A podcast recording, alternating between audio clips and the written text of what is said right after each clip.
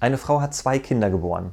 Auf dem einen Arm liegt ein Kind und auf dem anderen auch eins. Das erste Kind schläft und das andere macht in die Windeln. Kommentar der Krankenschwester. Ich weiß ganz genau, was die zweimal werden.